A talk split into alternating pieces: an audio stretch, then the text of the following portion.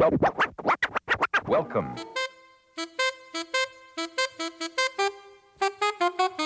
It don't mean a thing if it ain't got that swing.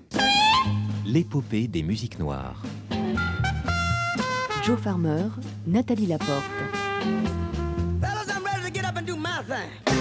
jigida kani jigi misɛnya o man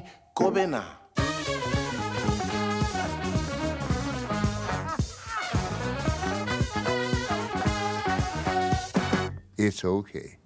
You know, it's okay.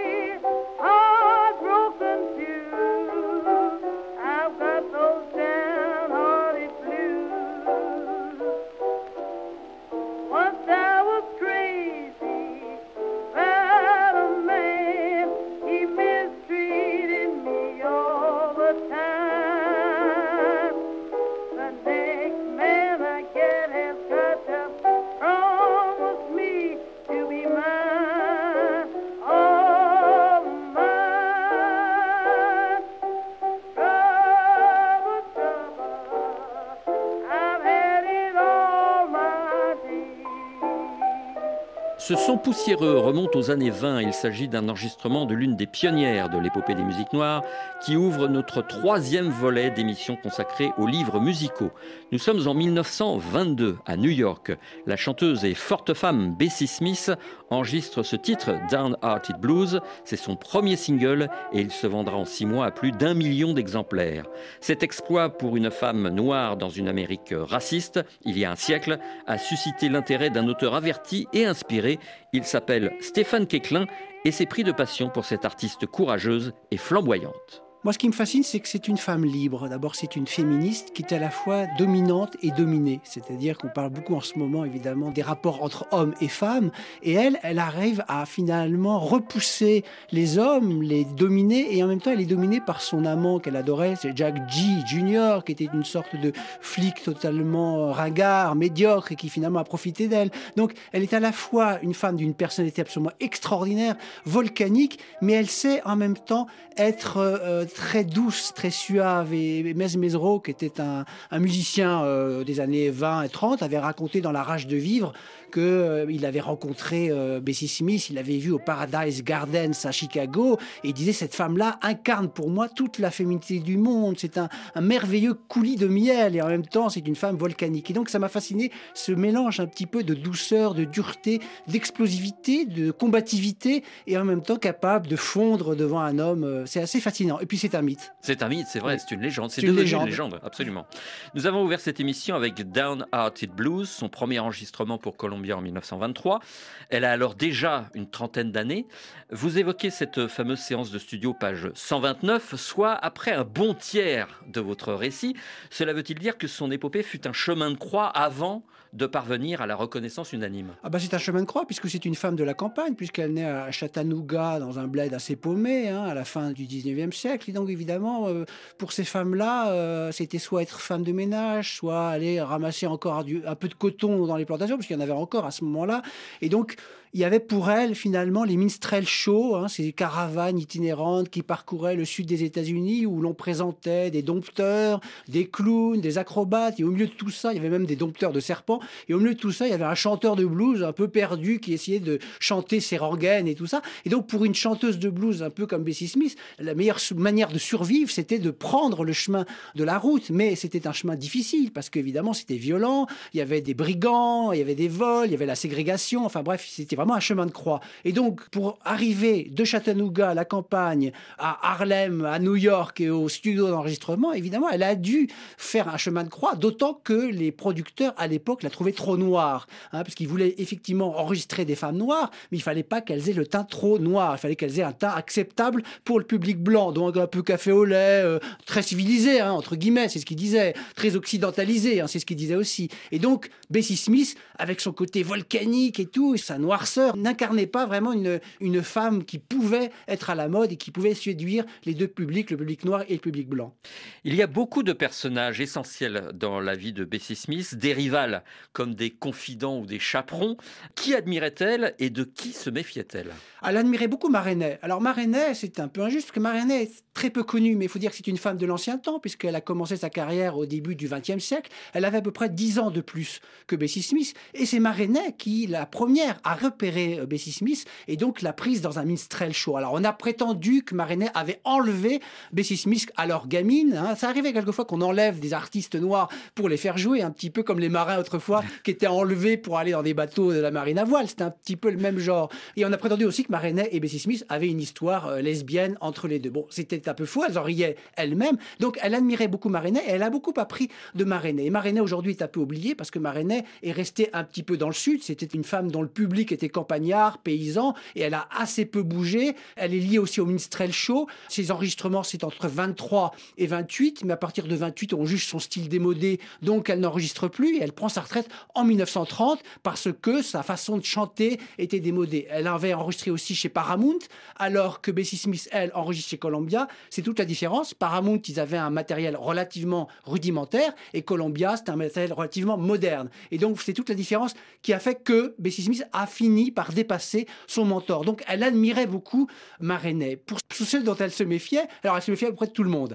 Ethel Waters, dès qu'il y avait une nana qui voulait, une nana, excusez-moi, une femme, pardon, qui voulait jouer, chanter du blues, elle ne voulait pas parce que c'était elle la chanteuse de blues. Donc, elle faisait des drames dans les théâtres et quelquefois elle terrifiait les producteurs. Elle disait cette femme ne peut pas chanter du blues, c'est moi la chanteuse de blues. Donc, elle faisait régner une certaine terreur comme ça auprès de ses pairs et auprès de ses rivales.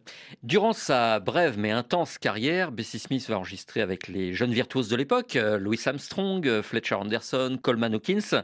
Mais il y a un titre sur lequel vous insistez dans votre livre, c'est Backwater Blues. Pourquoi Ah, Backwater Blues, euh, d'abord, c'est un titre qui a été écrit par euh, Bessie Smith. Alors, faut savoir que Bessie Smith, elle, a arrêté l'école très tôt, donc elle n'était pas une écrivaine très, très brillante, certainement, mais enfin, elle a écrit quand même, parce qu'évidemment, il y avait des personnages dans le milieu musical américain. Je parle de Lovie Austin, par exemple, qui était une intellectuelle qui roulait dans une petite Stutzberg 4, parce que c'est aussi l'invention de la voiture, cette époque-là. Et elle, elle apprenait à Bessie Smith à écrire, elle avait le style, elle avait la manière, elle avait les lettres, elle avait le côté intellectuel. Donc, elle a beaucoup appris aux musiciennes à écrire. Et donc, Bessie Smith a commencé à écrire. Et alors, avec Backwater Blues, c'est absolument extraordinaire, c'est qu'elle, le thème, c'est les crues du Mississippi en 1927. Et elle le sort en février 1927. Or, les crues, nous le savons, c'est plutôt dans l'été suivant. Donc, elle a eu assez de flair pour écrire un texte, et un magnifique texte, sur les crues du Mississippi. Et quand il y a eu Katrina il y a quelques années, Backwater Blues, tout le monde aurait pu chanter ce morceau parce qu'il n'a pas pris une ride. Il raconte la pauvreté, les noirs en bar et les riches qui se sauvent très bien. Ben, il raconte un peu ce que la Nouvelle-Orléans a mis au grand jour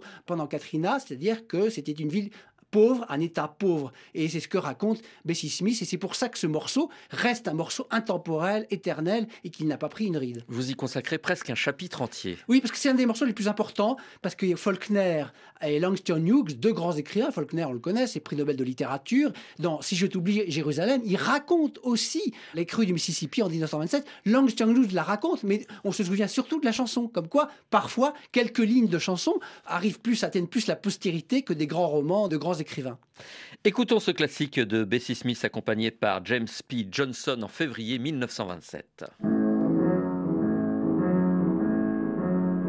When it rained five days and the sky turned dark as night.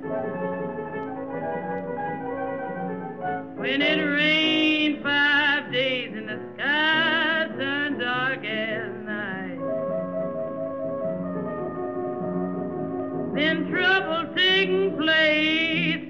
hello.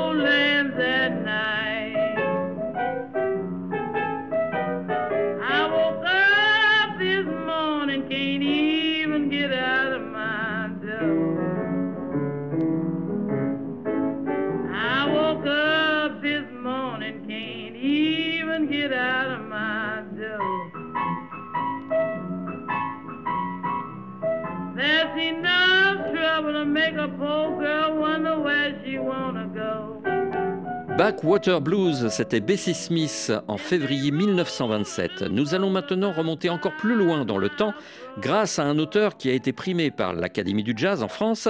Il s'agit de Steven Gésovanier, dont le livre consacré à la mère du blues, Ma Rainey, nous ramène à la fin du 19e siècle.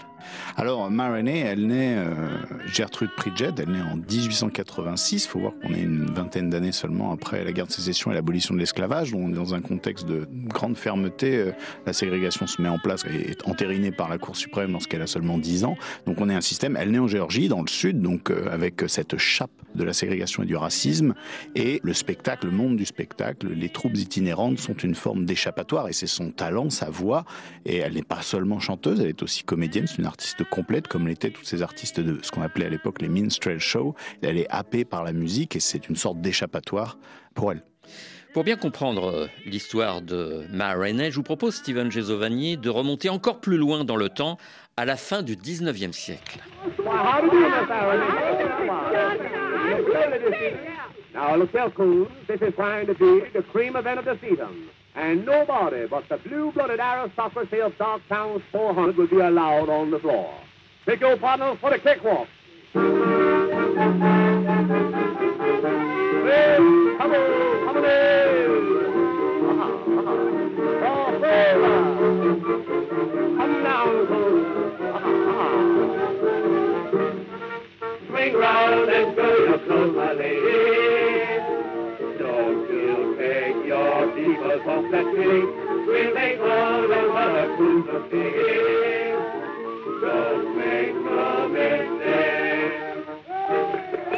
Steven Gésovanier, nous venons d'entendre un cakewalk enregistré à l'orée du XXe siècle. Est-ce que vous pouvez nous rappeler ce qu'était un cakewalk et pourquoi cette brève illustration sonore en dit long sur le quotidien de la jeune Ma Rainey en 1900 le cakewalk est un, une danse et en même temps une, interprétation artistique complète de chant, de danse et de musique qui imite en fait les anciens propriétaires de plantations qui venaient prendre le goûter dans le jardin et les héritiers esclaves et héritiers des esclaves les imitaient et les caricaturaient avec cette cakewalk, donc cette danse, cette marche du gâteau. Donc c'était un fond musical qui caricaturait et qui reposait sur les poncifs, les préjugés racistes et infamants dont était victime la communauté noire et le blues que vont porter Mary et d'autres vont marquer une rupture avec ça. Avant, jusque-là, on parle de coon songs, littéralement des chansons de ratons. Donc, ça marque une véritable rupture euh, dans l'affirmation de l'identité artistique et culturelle de la communauté noire du Sud. Donc, ça veut dire que Ma Rainey s'est lancée dans le blues pour échapper aux caricatures, aux cakewalk, aux coon songs et aux vaudevilles.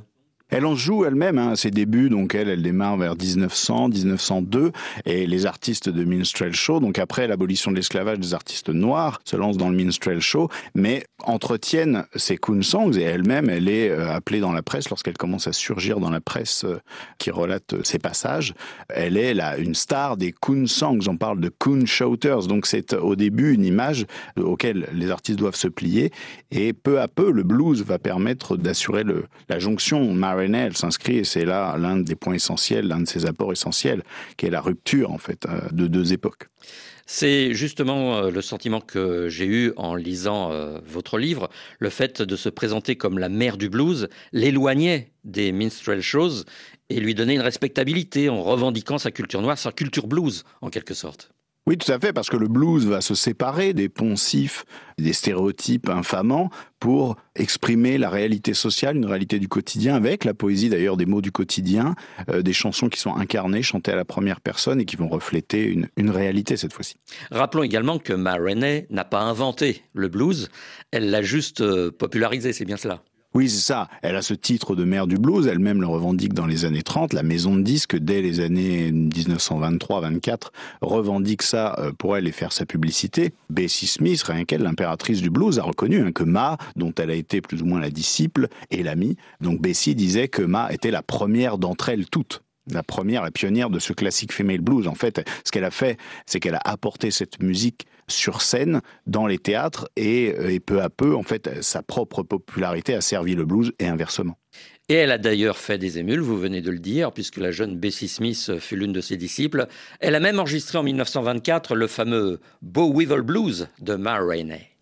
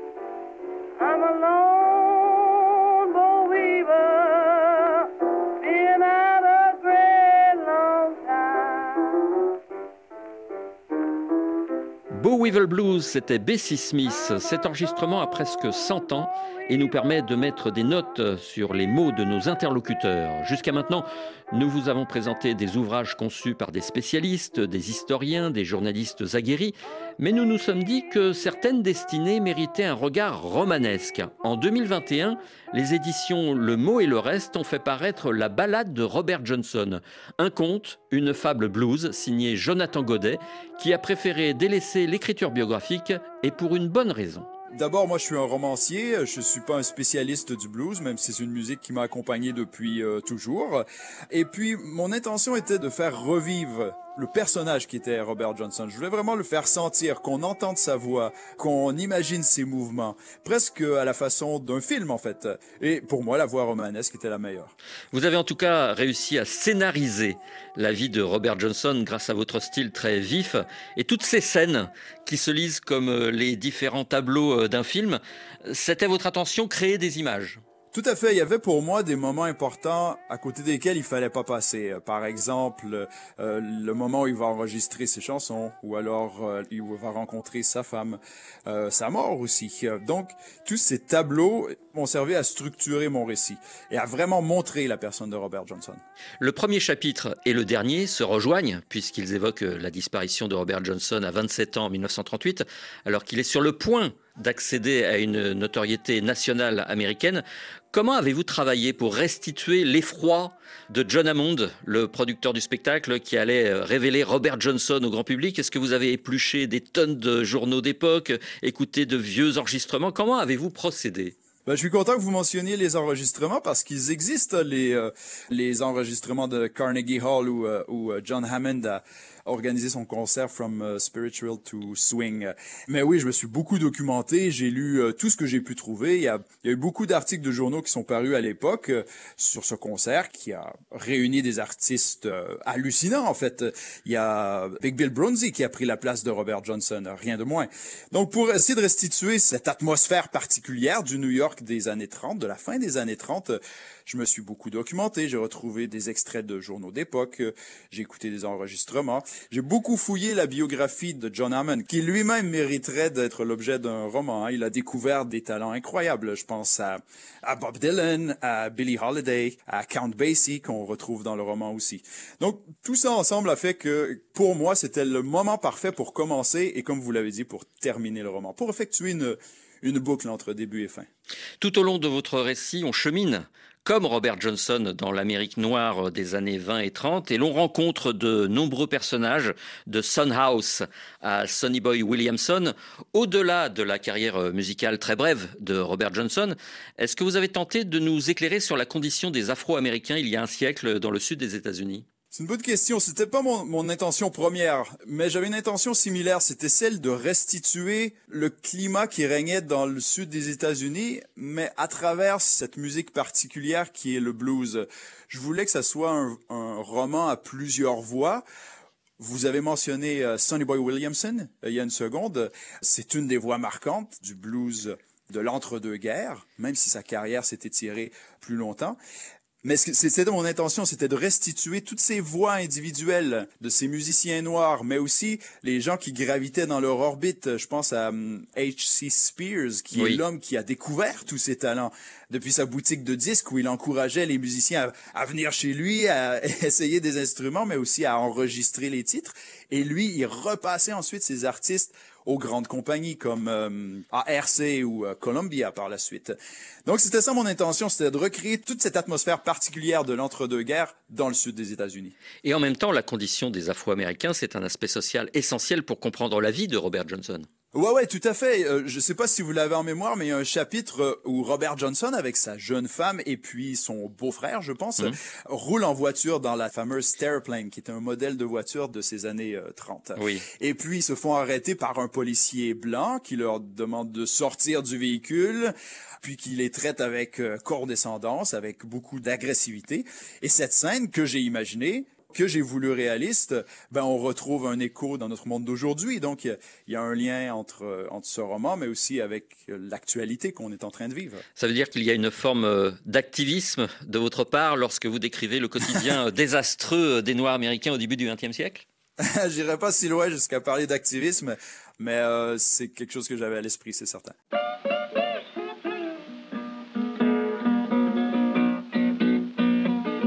And I feel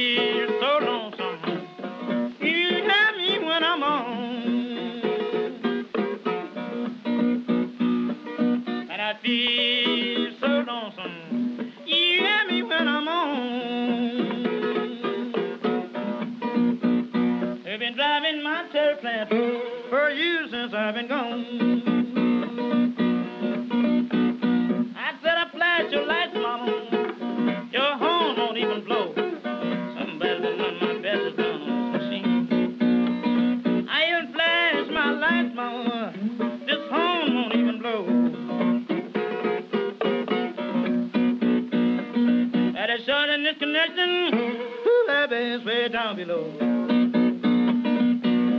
Terraplane Blues, Robert Johnson, le 23 novembre 1936, évoqué par Jonathan Godet dans son livre La balade de Robert Johnson aux éditions Le mot et le reste.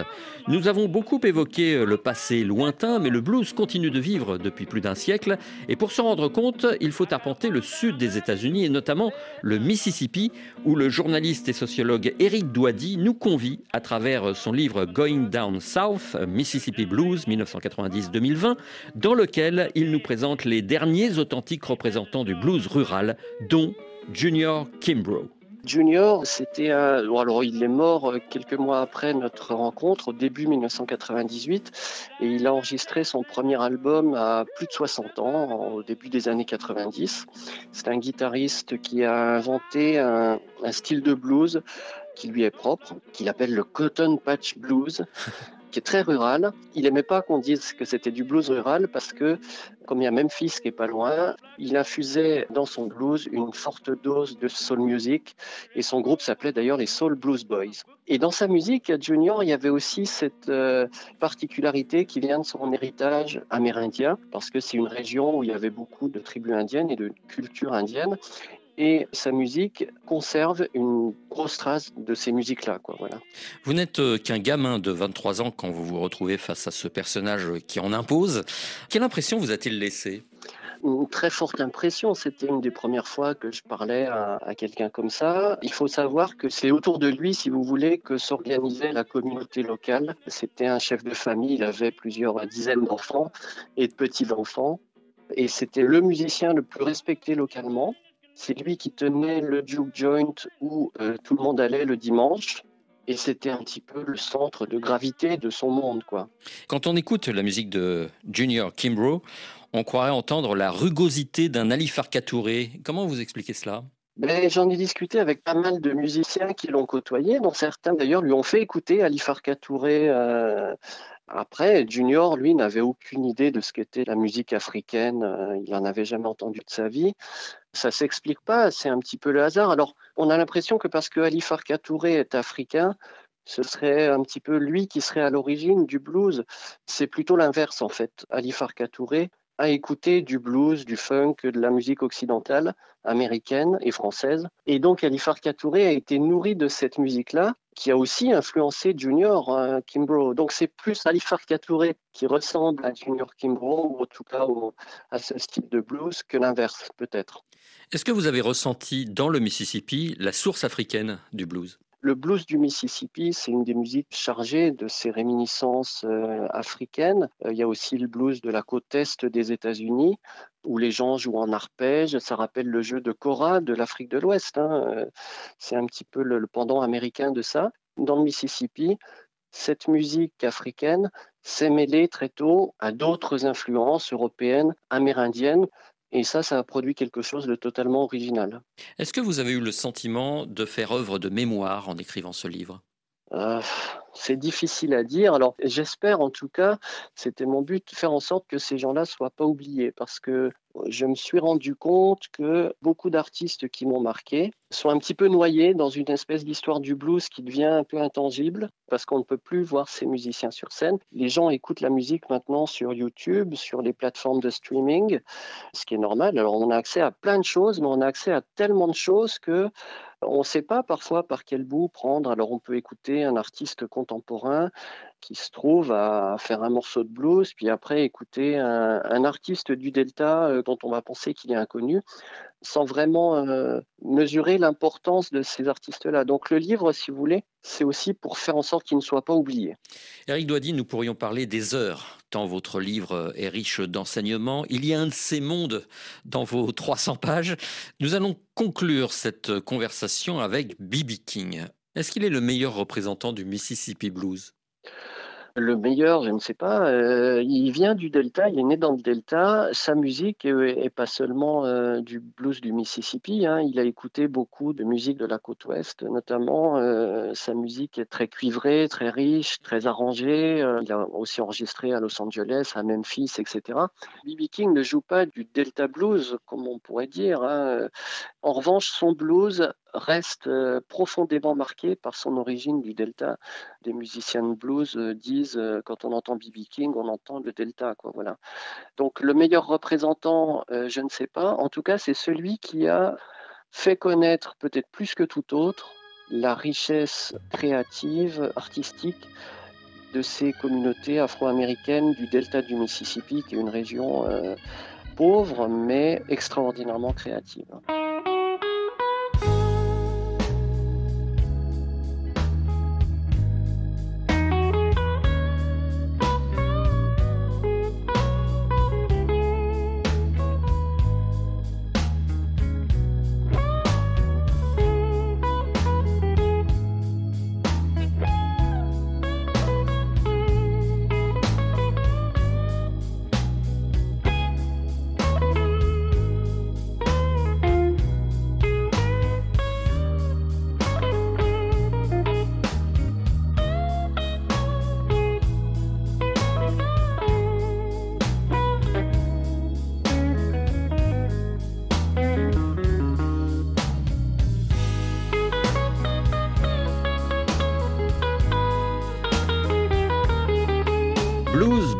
Tune B.B. King en 1998 sur l'album Blues on the Bayou. C'est sur cette composition rugueuse du roi du blues que s'achève ce troisième volet de notre série estivale consacrée aux livres musicaux.